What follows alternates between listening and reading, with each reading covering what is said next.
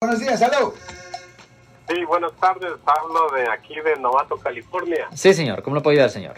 Uh, fíjese que quería hacer una pregunta. Hace que aproximadamente cuatro años sí. a mi hijo eh, tenía seis años y un maestro lo agarró entre el cuello y lo que es el hombro y los sacudió porque el, el, los niños estaban haciendo ruido en la clase y él pensó que mi hijo era el que estaba haciendo el relajo y lo sacudió. Sí. Fuimos a dar nosotros parte a la policía, pero nunca supimos cuál fue el, el, los cargos que le hicieron al, al maestro, ni que, en qué paró, si lo sacaron o no del distrito.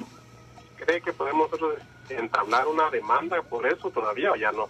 Bueno, yo no puedo hablar de demandas civiles. Un abogado que se encarga de casos civiles se encarga de demandas. Pero si le han presentado cargos criminales, si le han presentado cargos criminales a él, donde el maestro se está enfrentando a ir a la prisión estatal, uh, usted puede uh, obtener esa información con simplemente ir a la corte en el condado de Marín, donde esto supuestamente ocurrió en la, 358, uh, en la 3501 Civic Center Drive, y ahí puede, con el nombre completo y fecha de nacimiento del maestro, puede ver si le han presentado los cargos y también puede va a poder ver exactamente cuáles son los cargos que le han presentado. Ahora, si estamos hablando de un caso de abuso infantil bajo el Código Penal de California, sección 273 AA, eso es un delito mayor que conlleva una pena potencial de hasta seis años en la prisión estatal. Ahora, la Fiscalía tiene tres años desde la fecha del incidente aquí en el estado de California para presentar los cargos.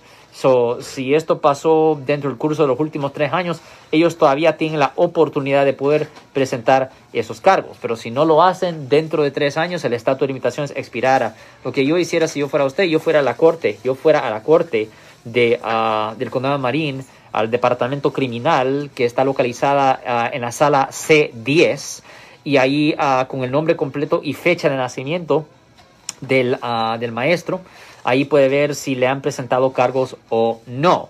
Y basado en eso, usted después puede decidir si quiere hablar con la fiscalía que está localizada ahí en ese mismo edificio uh, para ver cómo va el caso, si va a proceder contra él y si no están satisfechos con la fiscalía, posiblemente pueden hablar con un abogado que se encarga de casos civiles y ese abogado de casos civiles le puede dejar saber a usted si usted pudiera calificar para poder hacer una demanda civil contra ese maestro.